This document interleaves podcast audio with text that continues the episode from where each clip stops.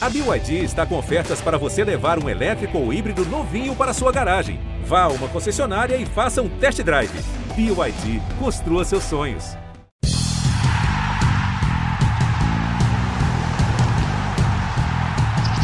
Salve, salve, povo da areia! Estamos de volta com Match Point Beach Tennis, o seu podcast favorito do esporte que mais cresce no Brasil. Hoje com um bate-papo muito, muito legal com um convidado especialíssimo, que é o Alex Mingosi, italiano, treinador da seleção brasileira de beach tênis. Ele é de Ravenna, que é a terra do beach tênis. Foi jogador de voleibol, conheceu os inventores do beach tênis e hoje empresta todo esse conhecimento, toda essa sabedoria pra, para o desenvolvimento do esporte aqui no Brasil. Como sempre, terei a companhia do, do Narc Rodrigues, nosso mestre, nosso parceiro, para esse bate-papo, que eu começo aqui com o Alex, antes de mais nada, agradecendo a gentileza dele em atender nosso convite e fazendo a seguinte pergunta, Alex. Alex, eu queria saber o que a caipirinha tem a ver com a sua história no Brasil, cara. boa tarde, boa tarde. O prazer é meu estar aqui com vocês. A caipirinha é, tem, uma, tem uma história engraçada. É, foi o dia que eu encontrei a minha, minha futura esposa. Estava jogando um torneio de beach tennis é, lá em Porto Seguro. Eu tinha perdido uma final. Eu estava muito bravo, assim, mas estava lá num cantinho tomando essa caipira. É, aí chegou essa essa mulher falou para mim, cara, mas tá, tu tá tomando gelo ali, acabou a tua caipira. aí comecei a, a, a, conversar com essa, com essa menina que agora é minha esposa. Então foi, começou assim a minha, minha vida no Brasil. tá vendo, Narc? A caipirinha, no, no, devemos a caipirinha um grande divulgador e desenvolvedor do beach tennis. Narc, você conhece o Alex bastante, de trabalhar com o Alex. Queria que você fizesse primeiro a sua apresentação mais técnica em relação ao Alex, para a gente bater essa bolinha, cara. Ah, obrigado, Nori. Como sempre, um prazer estar aqui de novo. E hoje, muito especial, né? O Bigose é um cara que. Primeiro simpósio aqui, primeira vez que teve um italiano aqui, né, para falar de beach tênis aqui no Brasil, o Bigose estava. Ele, na época, o parceiro dele, o Matheus Marighella, eu estava nesse simpósio. Muitos professores de tênis, né, e pessoas que já estavam interessadas coisa sempre foi realmente sensacional. Eu acho que eu acredito até a ele essa paixão toda depois de tudo que eu ouvi ali, das histórias que ele contou, do que ele mostrou para gente. Sempre que eu estive na Itália comigo, sempre foi muito carinhoso, me atendeu bem, me ensinou muito, continua me ensinando. Agradeço muito os ensinamentos do Mingos, a gente sempre que pode conversa, né, troca ideias. E nesse torneio, por acaso, se eu não me engano, era ele o Tronte. Eu joguei com. Gente, nós, jogamos, nós nos enfrentamos na primeira rodada. Eu e o Agulha, lembra disso? Ganhamos por milagre, me lembro. Sim, não, nem me fala que está na minha cabeça até hoje. Mas pensa bem, talvez você não estaria casado nem com dois filhos e morando no Brasil, olha só. Exatamente, a exatamente. A Maris, então eu estou até satisfeito desse resultado aí. Tá. É Mas, uma loucura. é, eu queria né, obviamente agradecer tudo isso aí. Para quem não sabe, o Mingo também foi super jogador, ainda é jogador, só que obviamente outros tempos, outras atividades, né? Agora a vida Sim. mudou, a família já não pode se dedicar com afinco.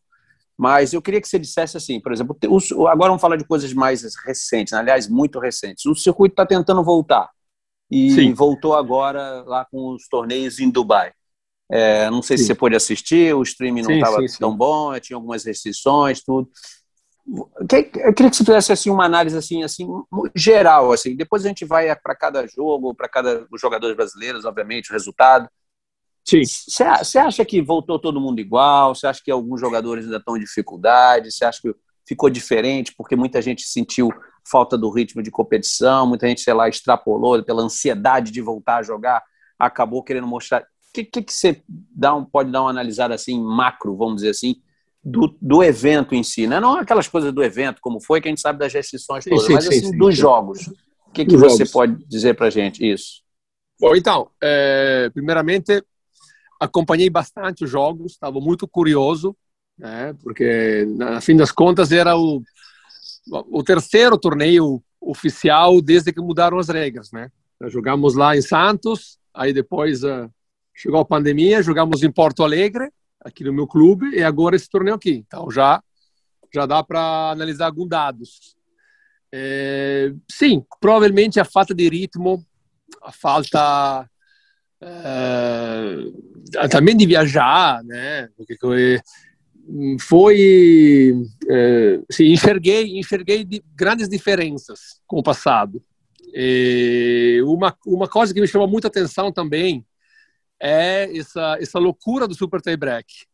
É, colocaram agora o super tie break como terceiro set isso aqui está incomodando muito os jogadores, mas faz parte do jogo, né? Isso faz parte do jogo. Então, eu, é, aconteceram várias vezes jogos, por exemplo, primeiro set, ganho 6 a 0, segundo set, é, o cara perde, perde tebrecão. Então, o jogo ficou muito mais é, mental, me parece.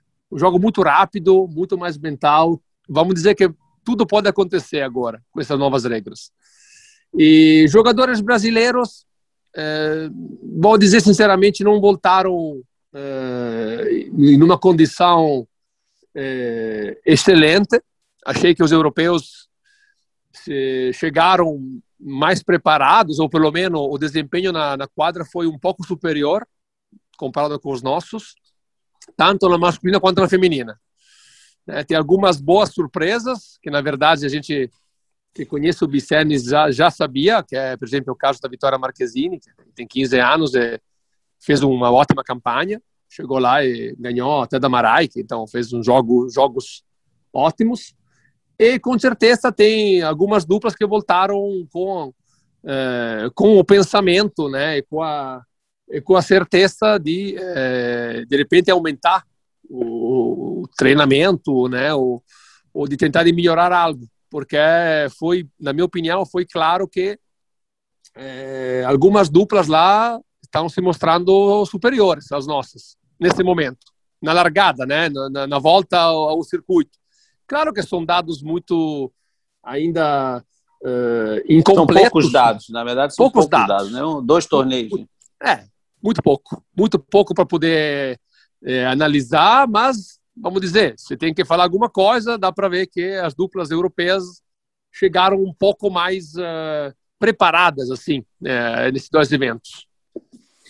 Legal, Alex. Para a gente situar o, o nosso ouvinte o, do podcast que não está familiarizado com essa questão de existir uma seleção brasileira de beach tênis, existir uma Copa do Mundo, um campeonato mundial de beach tênis, eu queria que você colocasse para a gente como funciona em relação ao seu trabalho no Brasil. É, se é similar, por exemplo, ao que acontece no tênis com a Copa Davis, que tem o capitão da Copa Davis, que faz a convocação, que faz os cortes, que determina quem joga com quem. E você, como treinador, qual é o seu trabalho específico em relação? Você escolhe duplas que já existem, você convoca os jogadores e monta as duplas que você acha mais interessantes, que podem não ser as duplas que estão jogando o circuito porque a gente lembra que o Brasil, inclusive, já foi campeão mundial de, de beach tênis. Sim, sim. Então, tricampeão. É, dizer que... Tricampeão. É tricampeão duas vezes comigo. Tricampeão. tricampeão.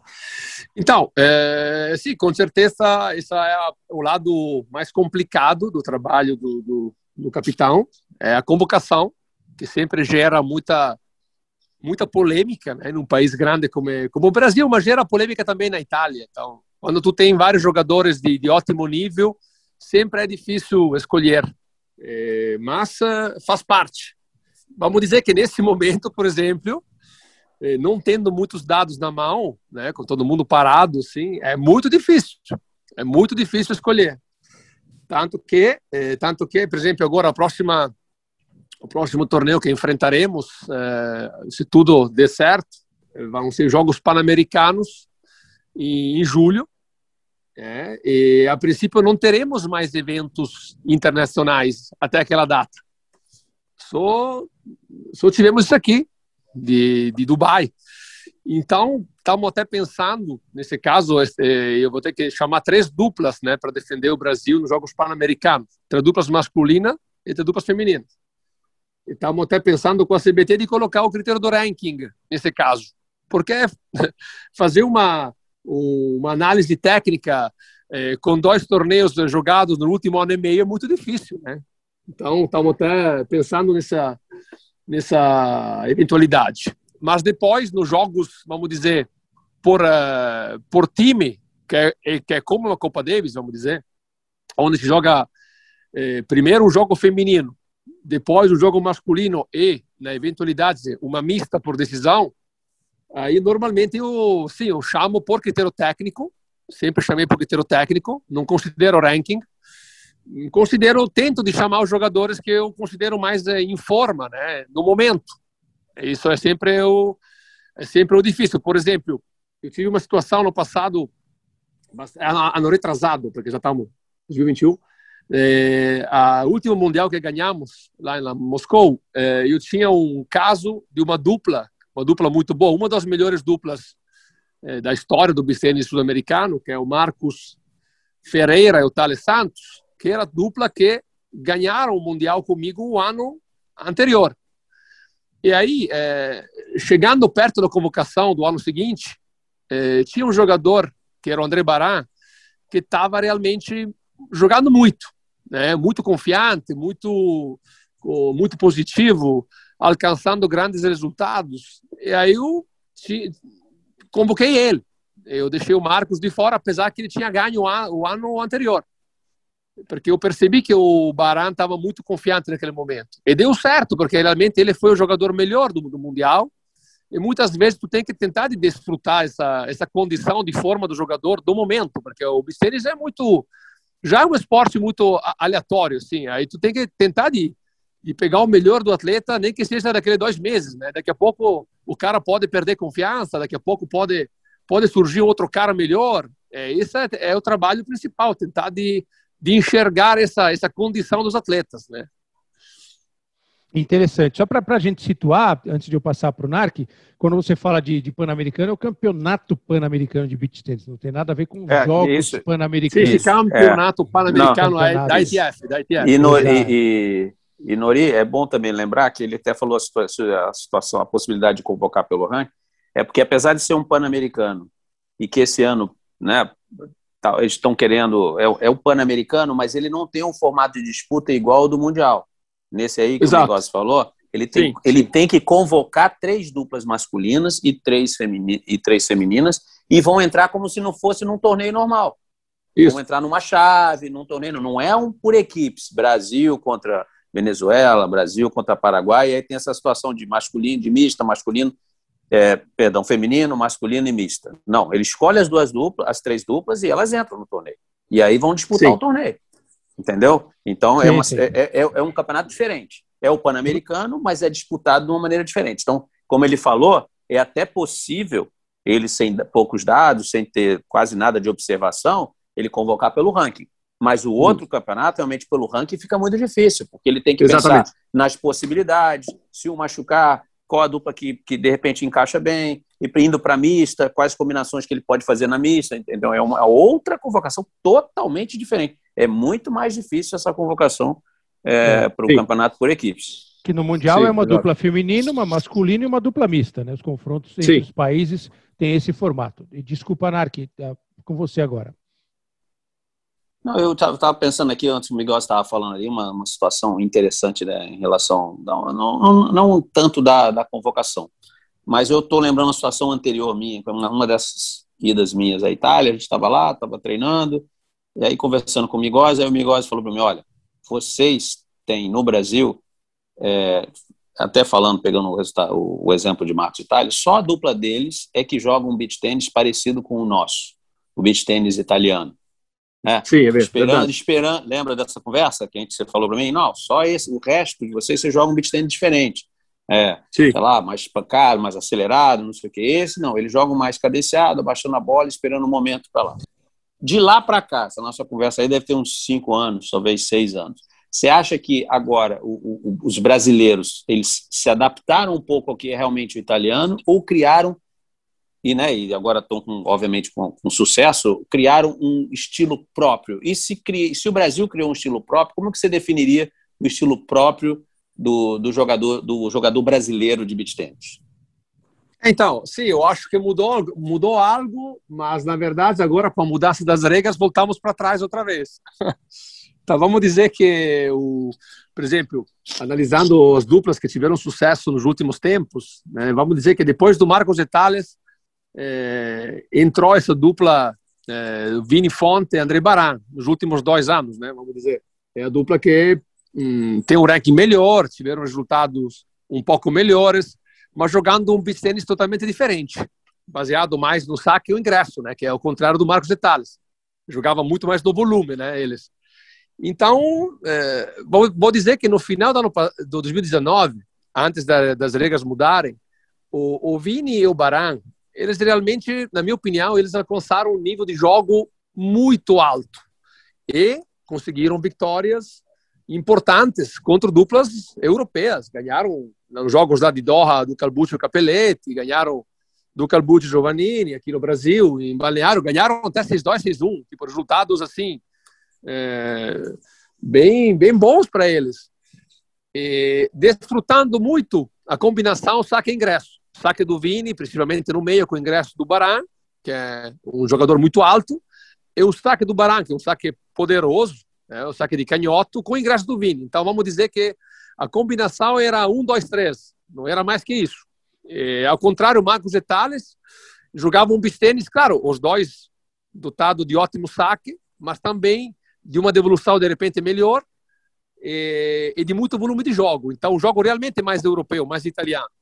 Agora, agora vou dizer que é, com a mudança das regras, o que dá para perceber é que é, eu estou sentindo um pouco de falta de volume dos jogadores brasileiros. Obviamente, estou falando da parte masculina, né? Porque no feminino muda, as regras não mudaram. Então, um pouco mais de, de ansiedade, né, das nossas duplas de querer matar o ponto em, duas, três trocas, e a capacidade dos europeus ou de algumas duplas italianas de ter essa essa paciência, esse volume, essa esse esquema de jogo com bola mais baixa ou de repente o lobo na hora certa, mas de saber gestir um pouco melhor, né, essa essa essa maneira de jogar. Então, agora acho que estamos numa fase nova estamos entrando em uma fase nova.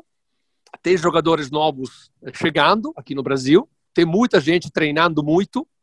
Está é, faltando, na minha opinião, ainda alguma coisa. Não sei, vamos ter que trabalhar para é, para chegar no nível que hoje está a Itália. Então, eu acho que eu acho que o jogo estava indo numa direção muito boa para nós aqui no Brasil. Tinha muitos jogadores jogando muito bem, muito agressivos, com bom saque. E agora, com novas regras, temos que recomeçar um pouco do zero, porque o que estava dando certo antes não dá mais certo. E os números falam muito claro, né? Muito claramente. Agora, quando você fala das mudanças das regras, está falando da altura da rede, Alex? Sim, principalmente isso. Isso não, isso, isso não permite mais jogar essa, esse beach tênis uh, uh, saque, saque ingresso. Isso é, isso não é mais possível, porque o que acontece? O sacador eh, continua sacando bem, ok. É, é, um pouco mais fácil a devolução, porque a bola passa um pouco mais alta. É, então, querendo ou não, tu troca alguma bola a mais. Né? Tem a gente ainda que se fala ainda sobre é, novas regras eventuais no futuro, mas a, a, a realidade é que tem mais ali hoje, 1,80m. Então, tu saca e os caras lá devolvem. E, e a devolução dos europeus, de algumas duplas, pelo menos pelo que eu vi lá em, lá em Dubai, tá, tá muito boa. Então, o que acontece? Tu antes sacava e a bola flutuava para o teu parceiro matar o ponto. Agora tu saca e a bola volta nos teus pés. Essa é a diferença. E agora tu tem que dar um jeito de entrar na troca de bola, entrar no rally e de fazer frente com eles eh, em, uma, em um tipo de jogo eh, onde eles, eh, eh, de repente, têm mais experiência. E, por exemplo, eu, olha, eu falo por mim, por exemplo. Eu sou um cara que é, alcancei o primeiro lugar do ranking, joguei todos os tipos de bistênis desde o começo. Comecei a jogar com raquete de madeira, aí depois o jogo passou para uma fase até com bloqueio, né? Os jogadores ficavam bloqueando o saque do adversário, que era de repente a fase pior, fase mais oscuras do bistênis, em 2017, 2016, não dava jogo, né? Os jogadores ficavam grudados na rede, era horrível. E aí depois colocaram a orelha do 3 metros e já deu, deu uma limpada, né, vamos dizer. Né? Era um pouco melhor. Mas o saque influiu muito também. E agora a nova regra deu uma uma ulterior uh, criou uma ulterior diferença. Então agora o jogo é um pouco mais técnico, vamos dizer. É, então o que acontece? Jogadores com mais volume, ou que têm mais recursos técnicos, estão estão com bons resultados. Tanto que quem ganhou os torneios, o que fez finais, são todos jogadores extremamente técnicos, que uma ótima devolução, com ótimo volume de jogo, um bom condicionamento físico, né? Todos pessoal mais novo, sim, né? Porque querendo ou não, uma troca de bola maior exige um pouco mais, né, do físico. Então tá, isso é na minha análise está indo nessa direção. Um jogo mais técnico, um pouco mais físico. Você vê, Nark, que já tá. O, o Alex é, pegou, adaptou tudo italiano para o tudo gaúcho. Já mora em Porto Alegre, já tá com aquela coisa, né, de, não tem mais aquela coisa Esse... do tu, do tu per tu e tal. Esse aí já tem erva mate, chimarrão todos os dias. Já dá tem, aula tem, tem. Né? Já tem todos os dias, você já está tá inserido eu, já na cultura gaúcha. Eu queria falar, falar uma, uma coisa. Então, eu estava conversando outro dia com um amigo, Márcio Petrone, que você deve conhecer, tenista de Sim. Fortaleza. A gente conversa muito. E a gente, tipo, che chegamos numa, numa conclusão assim. Eu falei para ele, cara, é o seguinte, agora é, não, parece que algumas vezes nós, aqui no Brasil, estamos acostumados com um jogo na grama, ok? Um jogo rápido, assim. E os europeus lá estão acostumados com o jogo no saibro. E o torneio está se jogando no saibro, entendeu?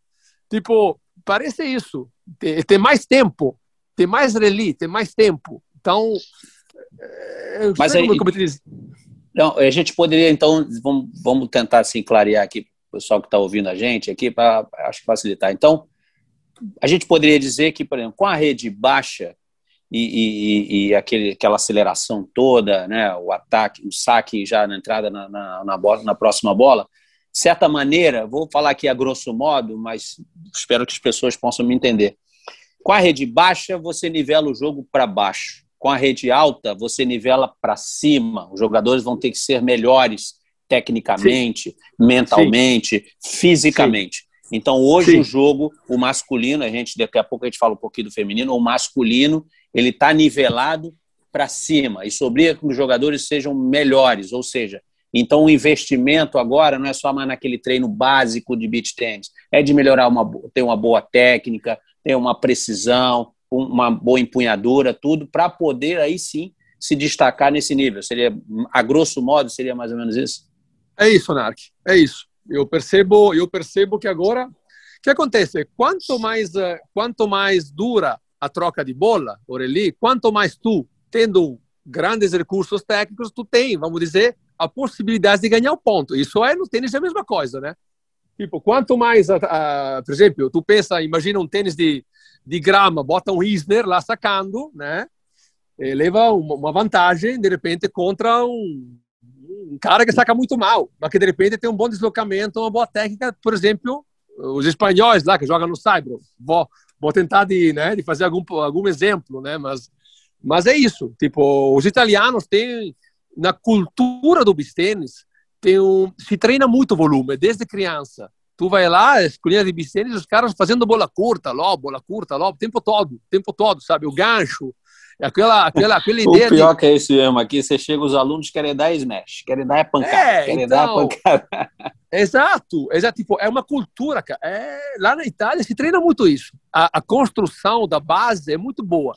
Então, tem, bo, tem bons professores. Eh, pode ser até mais tedioso para o aluno, né? Para o menino começar a jogar lá. De repente, não, tu tem que fazer a bola curta perfeita, não, tu tem que fazer o lob perfeito. Aí depois tu começa depois a acelerar. Quando tu tá com um bom volume, quando tu não erra mais, aí depois tu começa a soltar o braço. Aí tu vai sacar, vai fazer o ingresso. Então vamos dizer que vou, vou fazer algum exemplo. Então, o Beccaccioli lá, o Doriano Beccaccioli e o Spoto, que ganharam do, do Vini Baran e, e, perderam lá do contra o Nikita. Os dois têm um, têm um volume extraordinário do jogo. Tipo, não era uma devolução, bola curta perfeita, lobo sempre lá no canto. E, é difícil ganhar deles 1,80m, é? Eles não te dão nada. São como um David Ferrer da areia. tu tem que ganhar dele, entendeu? Ele não, não vai te entregar de graça algum, algum erro, entende? Agora, é Alex, eu quero, quero aproveitar essa, isso que o Narc trouxe, que é bem legal, é, para fazer uma pergunta é, que, que, na verdade, ela pode ser dividida em duas. A primeira parte da pergunta. se você acha que essa questão da, da, da, altura da rede também pode ser benéfica para o crescimento, a popularização do jogo em relação à televisão. Ter mais ralis, né, principalmente no masculino, para que seja um jogo mais atraente para a televisão. E se ao mesmo tempo, ouvi, vou até trazer uma coisa que eu ouvi do Danilo Marcelino, que foi um, grande tenista brasileiro, que hoje joga beach tênis, joga muito bem, ganha torneios da categoria 50 mais aqui em São Paulo. A gente estava conversando antes de bater uma bola lá no clube, ele falando assim, gente, eu, agora o beach tênis só vem esse pessoal, esses cavalos aí do Rio Grande do Sul, 1,90m, 1,90m para cima, vai ficar difícil de jogar, porque os caras são muito grandes, o jogo está muito pesado. Eu, desde que eu comecei a jogar acompanhando, assim, desses caras tops que tem hoje, que não é tão alto assim, que eu me lembre, que eu me lembre, que não seja muito alto, nós temos aí o Vini Fonte e o Luca Cramarossa, acho que só. Não sei se tem caras. É, sim. Tem o Anthony essa... Ramos também. É, mas geralmente são caras muito altos. Você acha que, que isso é uma tendência também de desenvolvimento para o beach tênis masculino, antes da gente entrar na questão do feminino? Vai ser um jogo dominado pelos caras muito altos e muito fortes?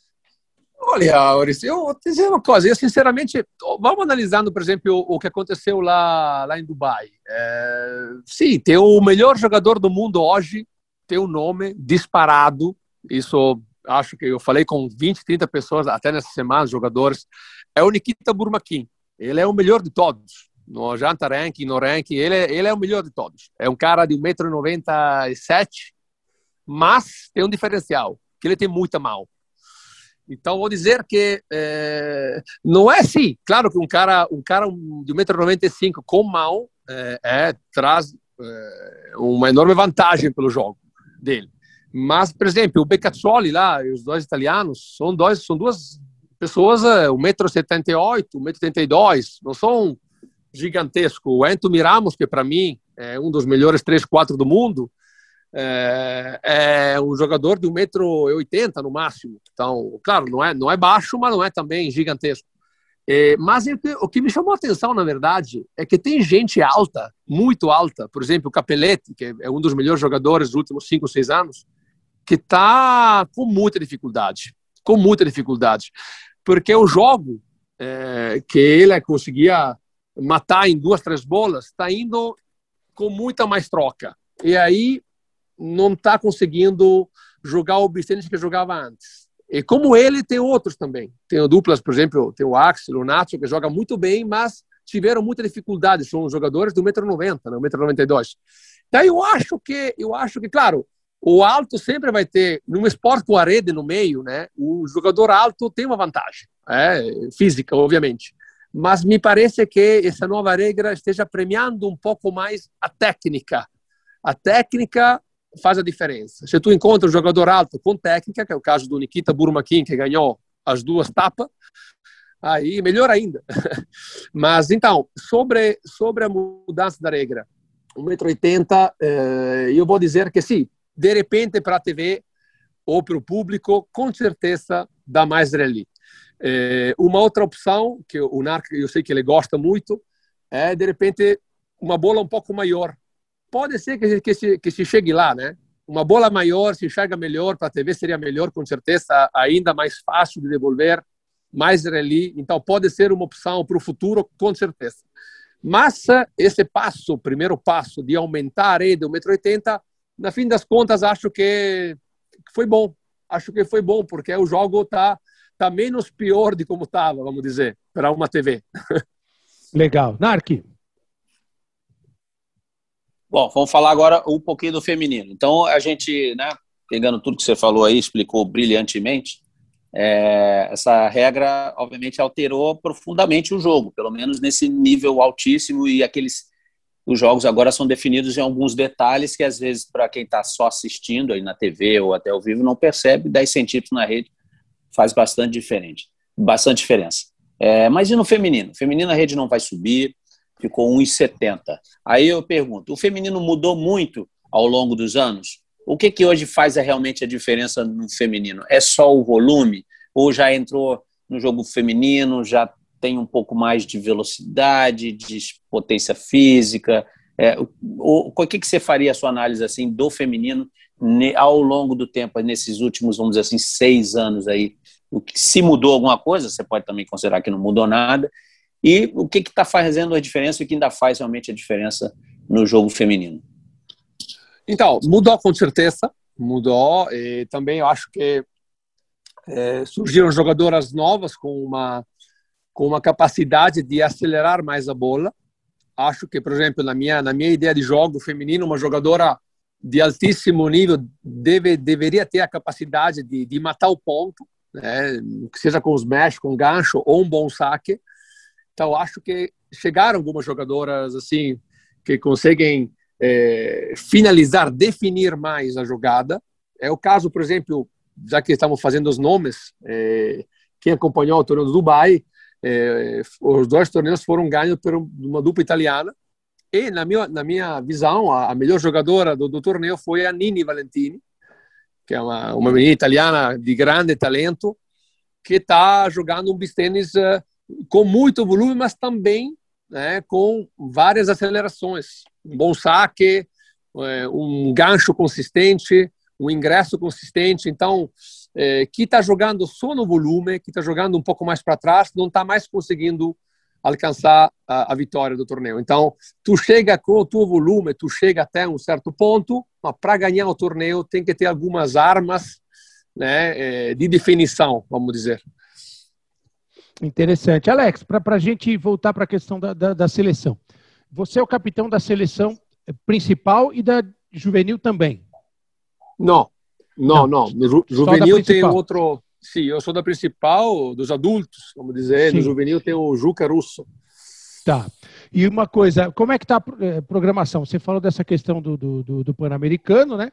Eh, já tem data para uma convocação, para um primeiro treinamento? Como é que é o funcionamento de, da seleção brasileira de beach tênis para quem não está muito acostumado? Então, é, agora estamos aguardando ainda confirmações, né, porque é um período complicado para organizar eventos internacionais, mas a princípio parece confirmado os Jogos Pan-Americanos ITF de beach tênis lá per julho. E depois é, parece também confirmados os jogos, a Copa do Mundo, é aquela é, que se jogava na Rússia os anos passados, que vai ser no Rio de Janeiro esse ano, em, na, em outubro. Então vai ter vai ter muitos torneios muito importantes no Brasil, é, a começar de outubro até novembro. Vai ter uma sequência de torneios muito importantes, onde provavelmente vão participar todos os melhores jogadores do mundo. Então, muito bom pelo pelo bicênis brasileiro. Então, agora estamos definindo ainda, porque por questões de quarentena, tem países que têm dificuldade né, a viajar. Não é, não é fácil organizar agora um evento né, desse. E aqui no Brasil também, que é um dos países que está tendo bastante problemas. Né? Então, é, mas a princípio parece confirmado. Aí, com certeza, é, vamos organizar um treinamento é, já fizemos alguns treinamentos no meio da pandemia, conseguimos em segurança com é, teste do Covid, PCR, toda a função é, é, seguindo todos os protocolos de segurança, conseguimos fazer dois treinamentos, foram bons. Um foi aqui em Porto Alegre, um foi em Uberlândia. E isso me ajudou bastante a manter é, a manter alto o moral da, da, da, da turma e aproveitei para uh, eh, chamar algum integrante do, da seleção juvenil, né, junto com os mais os mais famosos para ver um pouco e criar essa integração que foi foi foi bem legal. Então estamos fazendo essa essa transição. Muito bom, Narc. Para a gente encaminhar o finalzinho, infelizmente mantendo não, aquele, aquele padrão. É, eu uma só, sua eu, não, uma minha. É, não. E na verdade eu não ia fazer uma pergunta. Eu fiz só um detalhe que que não sei se o Mingóis se atentou, mas é que é importante, porque é, antes do Mingóis eu também fiquei um pouquinho lá de, de, de capitão. As convocações feitas para a Rússia, elas, elas tinham que ser feitas, o Mingóis sabe disso, ó, claro, é, por causa de uma contenção de custos, você tinha que comprar as passagens, não era uma coisa barata, você tinha que fazer dois meses antes. Acho que é, continua assim, não é isso? É, continua sim, assim. Sim, mas continua, continua. E, é, e continua. continua assim, ok. E aí, até entrando no Mingozzi falou lá no início, que ele tem que aproveitar para convocar o momento do jogador. Momento do jogador. Mas esse momento são dois meses antes. Dois meses é, para beat tênis é. é. muita coisa. É, é muita coisa dois meses. Né? Sendo no é Brasil, você não precisa mais desses dois meses. Você pode aproveitar ali 30 dias, 20 dias, né? quer dizer, obviamente respeitando o prazo para o Brasil fazer a inscrição junto à ITF, você vai aproveitar melhor ainda esse momento, porque não vai ter esse problema das viagens, né, de, de longa distância, não vai ser, o custo é, vai ser muito inferior.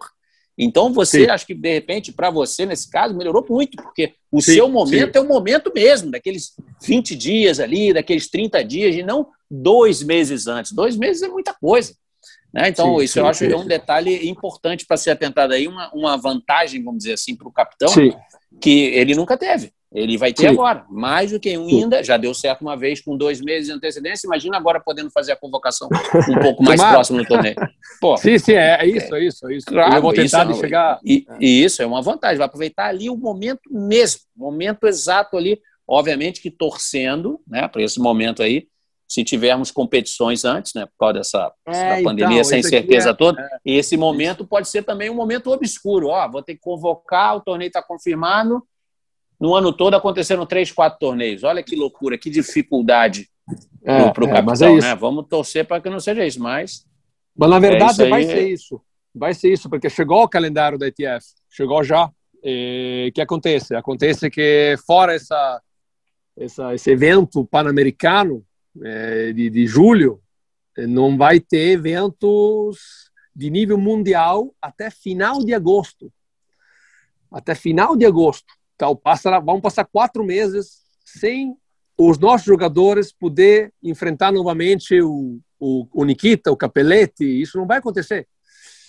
Porque no final de agosto vai começar esse grande circuito que é o Sun Series, que a ITF criou, que seriam os novos torneios do Slam, vamos dizer. O Grand Slam no beach tennis se chama Sun Series.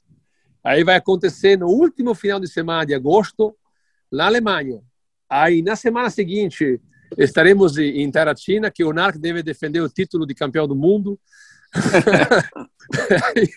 estaremos Vou tentar. lá, NARC. Tu vai, né? Tu vai, obviamente. Vou tentar. Óbvio. Com mago, tu é mago lá. e aí, e a, semana, a semana depois eh, vai ter Gran Canária. Feito isso, acabou. Acabou, são três torneios. Aí eu já vou ter que fazer a convocação, porque o torneio é daqui a três semanas, no, no Rio. Então, o tempo é, é pouco. Tem, tem que chegar bem nesses três torneios aqui, fazer bem, bons resultados e ver o que acontece.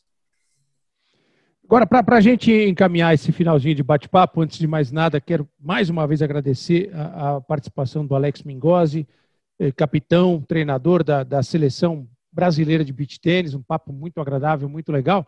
Eu quero pegar a sua experiência como jogador de voleibol. Soube que você foi jogador de voleibol lá em Ravenna. Ravenna Joguei. jogaram o Giovanni Gávio, da seleção Isso, brasileira. Ele, ele jogava no meu time. Jogou com o Giovanni, né? Não, não sei não, se você era juvenil. Eurobase, era juvenil. Eurobase. E jogou já... o Renan, Renan Dalzotto, treinador da seleção Também. brasileira. Aliás, um grande abraço para o Renan, que felizmente está se recuperando. Eh, Sim, que bom, que bom. Né? Ótima notícia. Tive ótimas notícias hoje, através de amigos comuns, da família do Renan. O Renan, que foi meu ídolo nos meus tempos de jogador de voleibol e virou um amigo. Como é que foi a tua experiência com o voleibol, é, Alex? E o que o voleibol trouxe para você no beach tênis?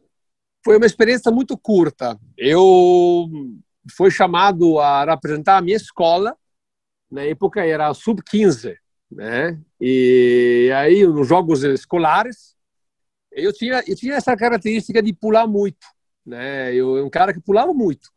Eu gostava muito de, de jogar lá no no ataque, vamos dizer. Eu jogava oposto, não sei como é que se chama aqui no Brasil, mas jogava oposto. O, era oposto meu... também, oposto também. É, oposto. Então, o que acontece? É, foi, foi chamado para essa equipe, que era a equipe Mensageiro Edilcog, na época, que era uma equipe muito forte da, da, da, da Itália e da Europa. Né? Jogou Kart Kirali, Timos. Eu, eu, Giovanni, era, naquele momento, um dos melhores jogadores do time principal. Eu, e aí eu entrei nesse time que tinha muitas, era um time muito selecionado, né? Muitos eles pegavam o pessoal de toda a Itália. Eu morava em Ravenna mesmo, entrei no time e fiquei dois anos lá jogando, mas era uma era uma uma carreira que exigia muito, eh, era muito esforço, né? Eu não era a minha, a minha assim, principal paixão, porque eu já, já tinha começado a jogar beach tênis, eu gostava mais do beach tênis. E aí eu larguei. É, chegou uma hora que eu falei, ah, muito bacana fazer parte desse time, mas não consigo enxergar meu futuro jogando vôlei alto nível. De repente não era nem alto o suficiente para chegar no nível, né? E aí me dediquei ao beach tênis e abri mão do vôlei, que é um esporte que eu gosto muito e com certeza me ajudou muito na, na noção de quadra. Tem muitas coisas que quem joga quem joga vôlei depois encontra no, no, no beach tênis, posicionamento, ficar agachado na, na, na recepção, é, tem algo a ver. Tanto que, tanto que os jogadores, por exemplo, o Nikita da Burmakin, que na minha opinião é o melhor do mundo hoje, ele jogava vôlei também. Né? Então, jogava vôlei e tênis, que é a melhor combinação do mundo para mim, é jogar vôlei e tênis, juntar os dois. É, porque o então, tênis te dá empunhadura, né? O vôlei dá, dá empunhadura, coisa, mas o tênis te dá empunhadura, te dá o toque, o controle. Te dá o saque, te dá várias coisas. Então, vôlei, a mistura do vôlei com tênis, tu pega um cara alto lá, magro, rápido, aí tu faz um jogador de beach tênis, com certeza. Não dá errado. é verdade. É, é Alex Mingozzi, muito, muito obrigado mesmo pela sua participação. Foi um papo muito bacana, conhecer um pouco mais da, da sua história, da sua vida, da sua adaptação ao Brasil, do seu trabalho pelo desenvolvimento do beach tênis no Brasil. Foi muito, muito legal, cara. Sinta-se à vontade aqui para suas considerações finais. Muito obrigado pelo convite. Eu já acompanhei outros podcasts de vocês. Acho estão fazendo um trabalho sensacional, é, ajudando é, a, o desenvolvimento do nosso esporte, a comunicação, isso é muito importante. Então, obrigado por esse trabalho. Estou sempre à disposição. Um grande abraço para vocês. Legal, muito obrigado. Narc Rodrigues, mais uma vez, foi muito legal, parceiro. Saudade de, de bater aquela bolinha lá no, no nosso postinho no Rio. Esperando você, assim que você puder vir, né? Mas não vai ficar demorar 40 dias para tocar na bola, que de repente o cara que vai jogar com você não vai gostar muito, né? Mas olha aqui, quero agradecer ao Mingo, como sempre, muito solícito, simpático. Muito obrigado por ter aceitado o nosso convite aí. Pô, ótimo bater papo com você, sempre aprendendo, né? E foi muito bom. E também, se você precisar aí alguma notícia de, de seleção, não sei o que, você pode entrar em contato que a gente manda aqui. Perfeito, perfeito, perfeito. Muito obrigado. Legal, conversamos com Alex Mingozzi, treinador da seleção brasileira de beach tênis, neste episódio do Match Point Beach Tênis. Salve, salve, povo da areia, cuidem-se, vamos voltar a jogar onde for permitido pelas autoridades, respeitando todos os protocolos. Se você estiver na, na idade e no grupo da vacinação, não deixe de se vacinar, porque tudo isso vai passar. Um abraço, um beijo para todos vocês.